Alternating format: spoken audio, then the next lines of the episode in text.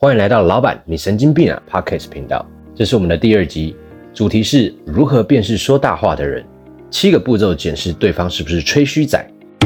今天我想和各位分享一下，我是如何看穿吹嘘高手的一系列步骤。这个适用于任何一个人，无论你是在谈判、谈合作、职场交友，或是面试员工，这套流程啊，都会对你有帮助。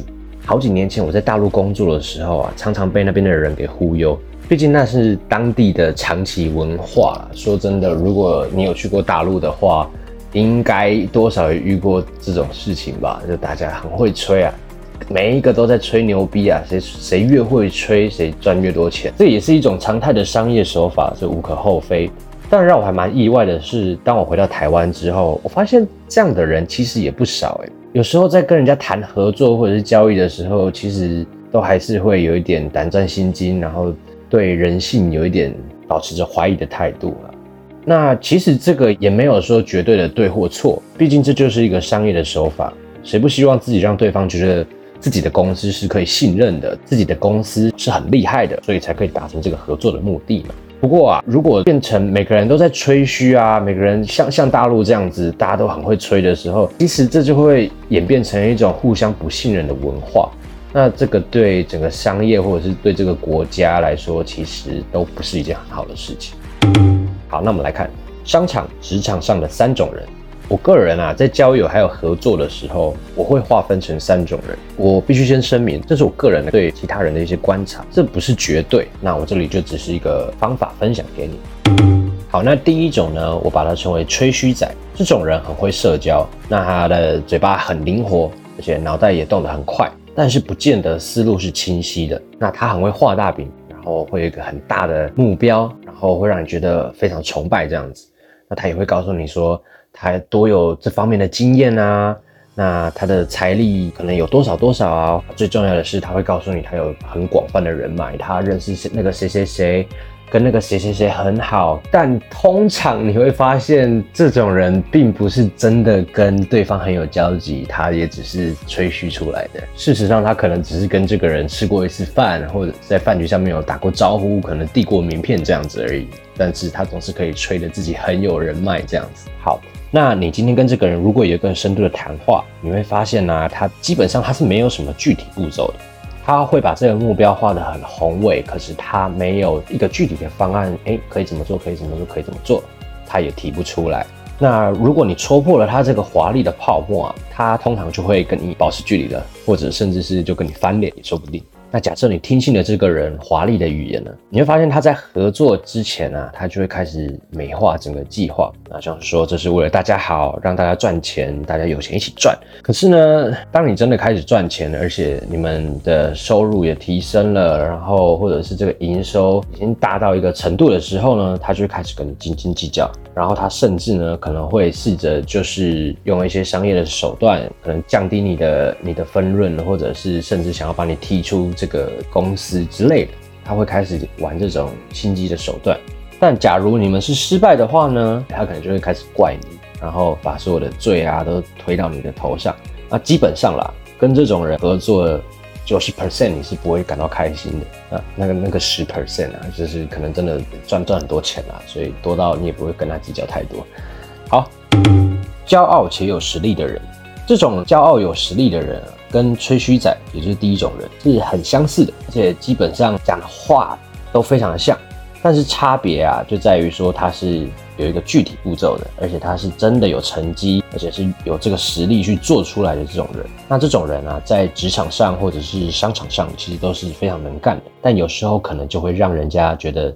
这个人太骄傲了，很摇摆啊之类的。那跟这种人可以谈合作吗？可以啊，其实跟他合作起来，基本上是会蛮愉快的啦。但是你可能要稍微注意的是，这一类型的人，你很难揣测出他背后真正的意图，他他的想法是什么。你很有可能只是他一个大局中，他的棋盘中的一个棋子。不过与他合作基本上是没有问题的。只是你需要学会辨识这一类型、这种骄傲类型的人跟吹嘘仔之间的差别，所以你才不会因小失大，错过一个可能赚钱的机会。好，第三种低调的实力派，这类型的人啊，通常都是铁腕实干型的，就是那种说做就做，对利益的划分也很清楚。哎，今天他该拿多少，或者是要怎么划分，他都会想得很清楚。而且他是真的有实力，那他不会特别去吹嘘自己有多厉害，他就是拿出他的成绩，他用他的营收，他用他的公司来证明他有多厉害，而不是只是靠那张嘴巴在说而已。那基本上这种人是会让我非常愿意去合作的对象。只是说这种人有时候就是还蛮龟毛的。他可能很执着在某一些层面上，这这不是绝对，可是就是只是我观察说，哎，这一类型的人很大的几率就是会稍微比较龟毛，或者是比较吹毛求疵。不过这个也不是绝对，就是参考这样子。辨识吹嘘仔的七个步骤，那我们刚刚已经讲了这三个类型的人，那当然我们最必须要小心的就是我刚刚提到第一种吹嘘仔。所以，我们来看一下哦，怎么去识破这种吹嘘仔。第一步，先听他想做什么。基本上，跟这个人开始谈论没有多久，他就会告诉你，他有一个很远大的计划，很宏伟、很美好的计划，双方都可以获利，听起来就是完全没有任何的阻碍，不会有任何的风险。就算有，也可能只是稍微轻描淡写的带过去。可是，如果你试图提出自己的看法或是做法的时候，他非常的有可能会要么否定你。要不然就是假装同意你，然后会说哦，对，哎，你提的不错，哎，不过我们这个计划怎么样怎么样，他就会很云淡风轻的带过你提出来的建议，然后或者是假装同意你，那也有可能是回避你的说辞。总之，他一定会绕回来他原本美好的计划，因为他的目的就是要让你觉得说哦，可以可以，我要我要参与这样子。好，第二步哈，问他具体上怎么做，注意哦。有些人可能在一开始的时候就被他美好的计划给吸引住了，然后在谈论的很热烈的时候、很热情的时候，你可能不经意间你就一直在提供这种具体的步骤给这个吹嘘仔。前面我们说嘛，这种人他是没有具体步骤的，所以当你提供这些步骤给他的时候，他就会去 copy 过来，然后他会照着你说的去重复给你听。例如你说啊，那我们的资金来源可以找谁谁谁谁谁。那他可能就会说，哎，对对对对，那我们就可以找那个谁谁谁谁谁，完全就是 copy 你说的，可能就顶多就是换一个方式去去讲而已。那当然你不可以这么做，你必须要亲自问他，你的具体做法是什么，你的执行步骤是什么。如果他能告诉你一个很具体、很详细的步骤方案时，基本上恭喜他通过第一个考核。但假如说他试着提出很模棱两可、似是而非的回答的时候，那你就要小心了。不过，我们也不要急着去下定论，说他就是一个会吹嘘的人。我们还有几个步骤可以继续问下去。步骤三，问他你这个计划的目的是什么？如果你是在做 B to B 的合作或者是投资，那当然这个回答就是金钱利益嘛，这没有问题。可是假设啊，说你们都是想要新创业的新手新人，或者是想要合作一个新的生意。那当你问他说：“哎，你计划的目的是什么？你可能做这个生意的目的是什么？为什么你想要创业？”那对方告诉你的回答是：“啊，就赚钱啊，当然就是赚钱，大家都是要为了要赚钱啊。”哎，这个时候你就要好好注意了。如果今天是为了金钱共同创业的话，那这个结局哈，多半啊都是会为了钱去撕破脸。赚了钱的时候啊，大家都会抢着分；赔钱了的话，就是看谁背锅这样子。我看到的。太多了，太多了。很多人为了钱去合作，为了钱去做一门生意，但结局一定都是走向不好的。那这种吹嘘的人啊，这种吹嘘仔，他的计划通常就我刚刚讲的都很远大，但八九不离十啊，都是为了钱。就是他的目标虽然是一个很棒的目标，但那是一个幌子，钱才是他真正的目的。好，步骤四，检视他过去做了什么。你可以询问他过去的一些经验或者是案例，帮助双方去了解彼此嘛，对吧？毕竟你一定要先了解对方的产能、它的结构、它的背景，或者是他人脉，你才能去谈合作，对吧？那我们想也知道，这种吹嘘的人啊，他一定会告诉你他多有经验，或是曾经跟谁合作过，做过哪些大事，自己的公司有多厉害等等，他一定会极尽所能去吹嘘他自己。那这个过程就要去仔细的分辨。哪些东西是被加油添醋的？哪些是夸大的说辞？步骤问他结果是什么？所以这个是承接上一个步骤哈。例如他说啊，他曾经跟某某大厂合作开发产品啊，卖得很好。这个时候你就要很仔细的去追查结果是什么。他说卖的非常好，那你就问他精确的年销量是多少？啊，他说，诶，他跟某某大厂合作，那你就问他，那为什么现在没有继续合作了呢？从这个问题，你就可以再延伸出各种相关的问题来问这个人的结果是怎么样。那当然，如果这个人不是一个吹嘘的人，他一定会告诉你很具体的，他过去做了哪些事情。啊，当当初的销量有多少多少，他也会告诉你说为什么他没有跟那个厂商继续合作了，继续秘密的告诉你，这是一般人会说的事情。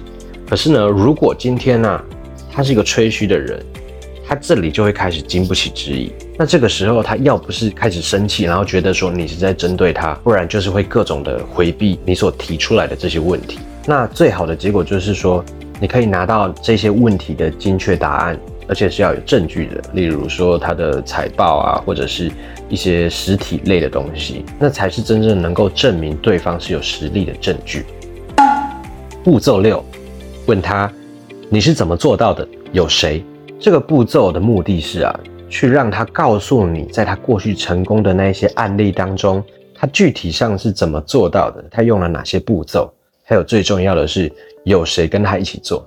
从前面我们这样说下来，有一个具体的步骤是很重要的。那如果他能告诉你说他的具体步骤有哪些，是怎么做的，那这样子就可以排除说他是一个会吹嘘的人。那为什么要问他说有谁呢？通常来说，一个很喜欢吹嘘的人，他的倾向呢是从群体的成就当中抹灭掉别人的努力，然后归功于自己身上，让他觉得自己很有能力。那举例来说。你问他，那你们那一年的业绩怎么这么好？是有谁一起做的吗？可能就会说，哦，当初那个案子都是他拿下来的，其他同事都做得很烂，没有做出什么贡献。哎，你看，这种人他就会开始去说他自己做得很好，别人都没有做出什么贡献，别人都没有做什么事情。他所以他就是从这个群体当中啊，去抹灭掉别人的努力啊，然后都归功在他自己身上，让人家觉得说，哎，他是非常有能力的。那这就是一个吹嘘仔非常非常明显的特征之一。第七步，从周围的人去了解这个人。所以在你跟这个人谈话的前后啊，你最好去清楚的调查他身旁的这些人，他们给你的答案通常会是最精准的，可能是他的员工、他的另外一半，或者是他过去合作的伙伴。那他周围的这些人会告诉你非常非常多有用的资讯。不过我建议啊，最好是超过四个人都有提到这个点的时候，那这个东西才会真的是具有一个可信度的。例如说，这四个人都有提到说，哎，这个人的财务控管能力很差，或者是这个人他不太会带员工，那你可能就真的要考虑一下了。如果说只有一个人这么提的时候，我会说那是半信半疑啦，因为。也有可能是他们合作的时候已经有发生一些不愉快，或者是怎么之类的，所以这个人可能心生怨恨等等。所以我建议说，当你在做调查的时候，最好是有超过四个人都提到这点的时候，你再去作为一个可以采纳的一个结果，这样子。好，所以以上这七个步骤啊，就是去识破说这个人是不是一个会吹嘘的人。其实我觉得说啊，所有的人际关系的重点都是同一个。